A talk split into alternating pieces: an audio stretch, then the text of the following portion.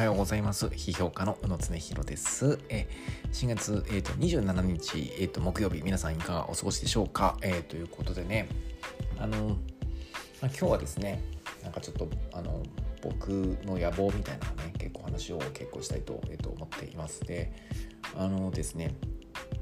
ね、あんまり言ってなかったんですけど僕もうね数年前に何年前からあれ？2019年とか20年とかそれぐらいだと思うんだけどこれぐらいの時期にめっちゃハマってたなんかね混ぜそばや混ぜそばって言ったら怒られるかななんかねあえ麺？あえ麺の店があったんですよ。これなんかなんかちょっと言うのちょっと恥ずかしいんだけれどあのあれですねえー、っとまああるこうちょっとねあの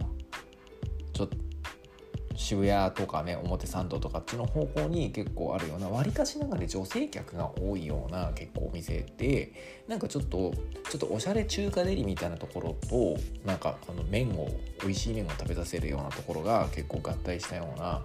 えー、結構お店が昔青山にあってで僕そこによく行ってたんですよ。で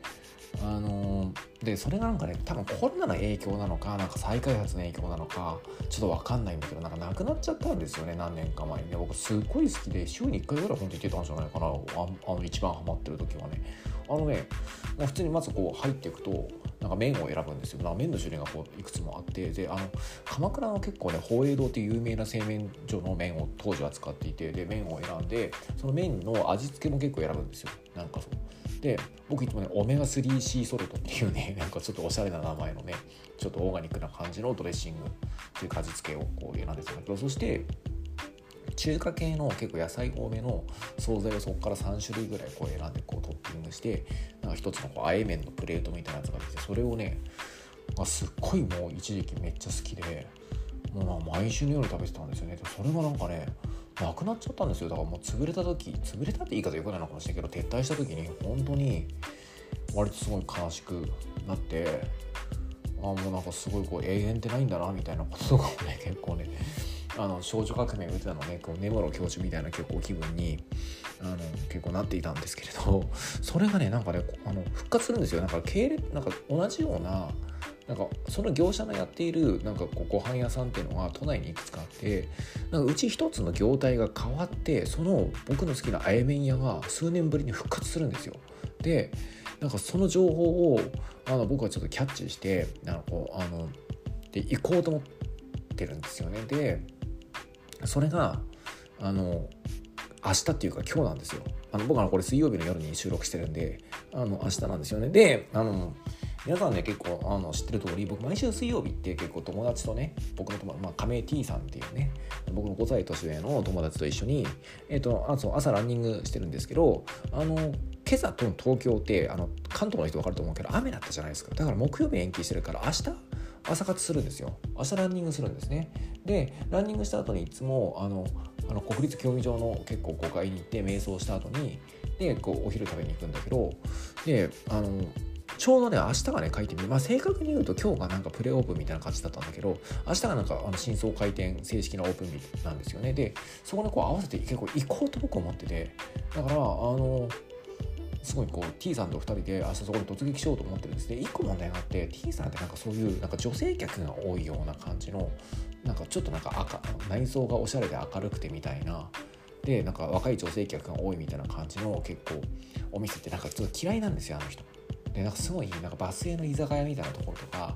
ちょっとなんかこうなんかあんまり店は綺麗じゃないんだけど人情した街の匂いがする町中華とか、まあ、そういったのが結構好きな男なんですよね。で実はね僕ね3年ぐらい前にあの男を1回その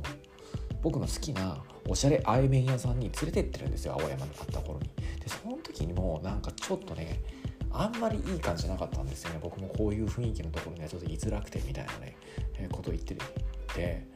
あのちょっと反発されたのを覚えてるんですよ。ででも僕もどうしても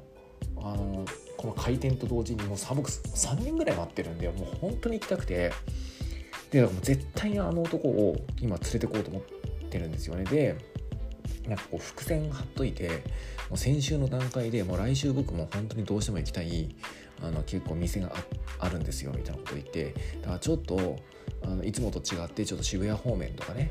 あの青山方面とかあっちの方に結構出ませんか？みたいな話を結構伏線は張っといたんですよねで「いいいですけど何ですか?」みたいなこと言って「何屋さんですか?」みたいなことやっぱり聞いてくるんですよ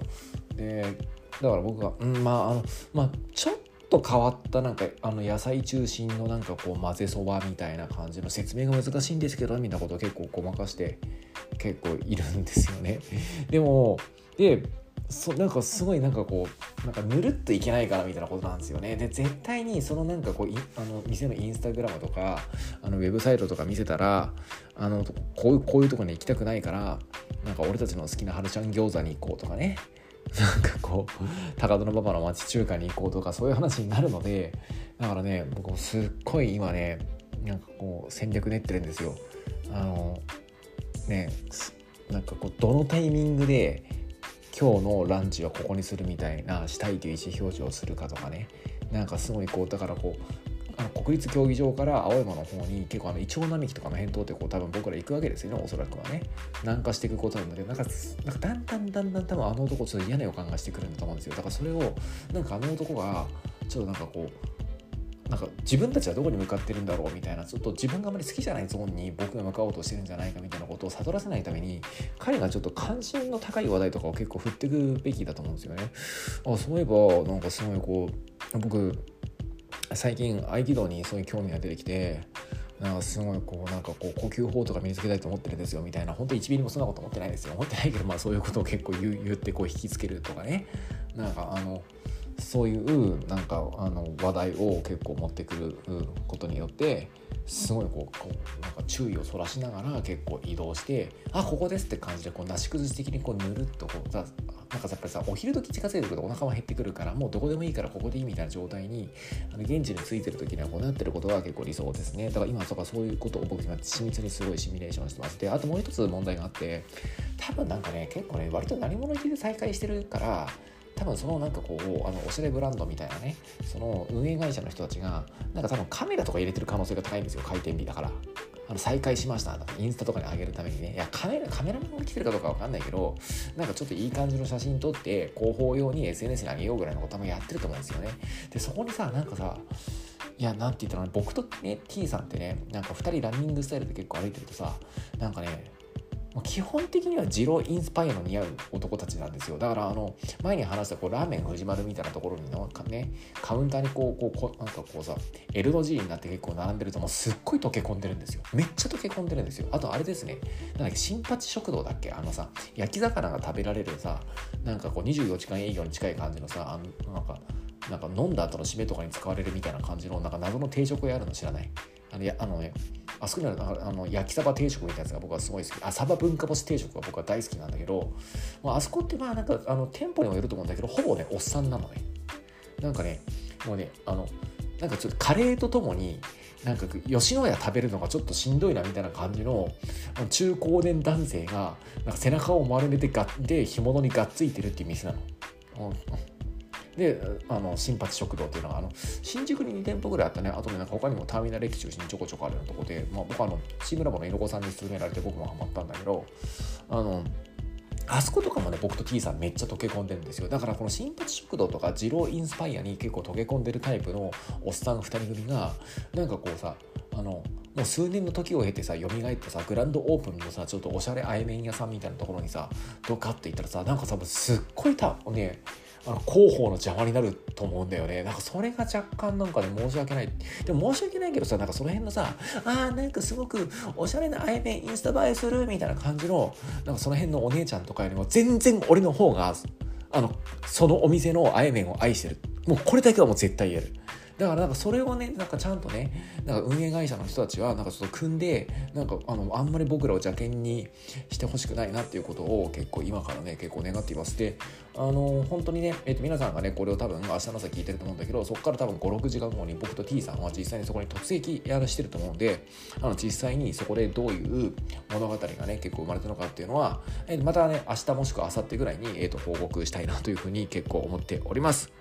はい、えー、ということでね、お知らせです。えっ、ー、とですね、まずね、昨日ですね、えっ、ー、と、川出消防新書の中学生、高校生向けのレーベル14歳の世渡り術シリーズから一人遊びの教科書という本が出ました。えー、これはティーンエイジャー向けにランニングとか虫取りとかプラモデルとか僕の趣味の世界を解説した本です。えー、個人的に人間関係のことばかり考えて、業界の飲み会にばっか出かけてる人ってね、ほんと世界をね、あの、つまらなくしてるなと思ってるんで、なんかこう、あの、一人でね、あそあの遊べる大人っていうのを僕はね、どんどん増やしていこうと思ってるんですよ。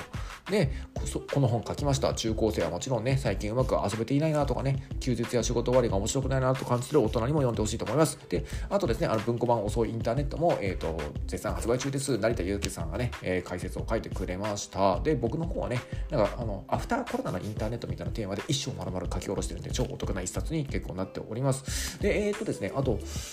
お知らせで言うと、あれから、なんかあの僕がね、結構ね、ずっとね、小説を結構連載、えー、していて、あの、法務社っていう集英社の子会社の出版社があるんだけど、その法務社のやってるウェブマガジンのアッシュベイというところでずっと、えー、と僕は小説をもう1年以上連載していて、それの最新回が昨日ですね、あの、最後ね、最終水曜日に更新されるんですよ、あれ実はね。あの、更新されました。もう第16回とかでも結構終わりがけなんですけど、の第1話からね、結構ね、無料で公開してるんでね、あの、ゴールデンウィークとかに結構読んでもらえたらいいかなということを思っております。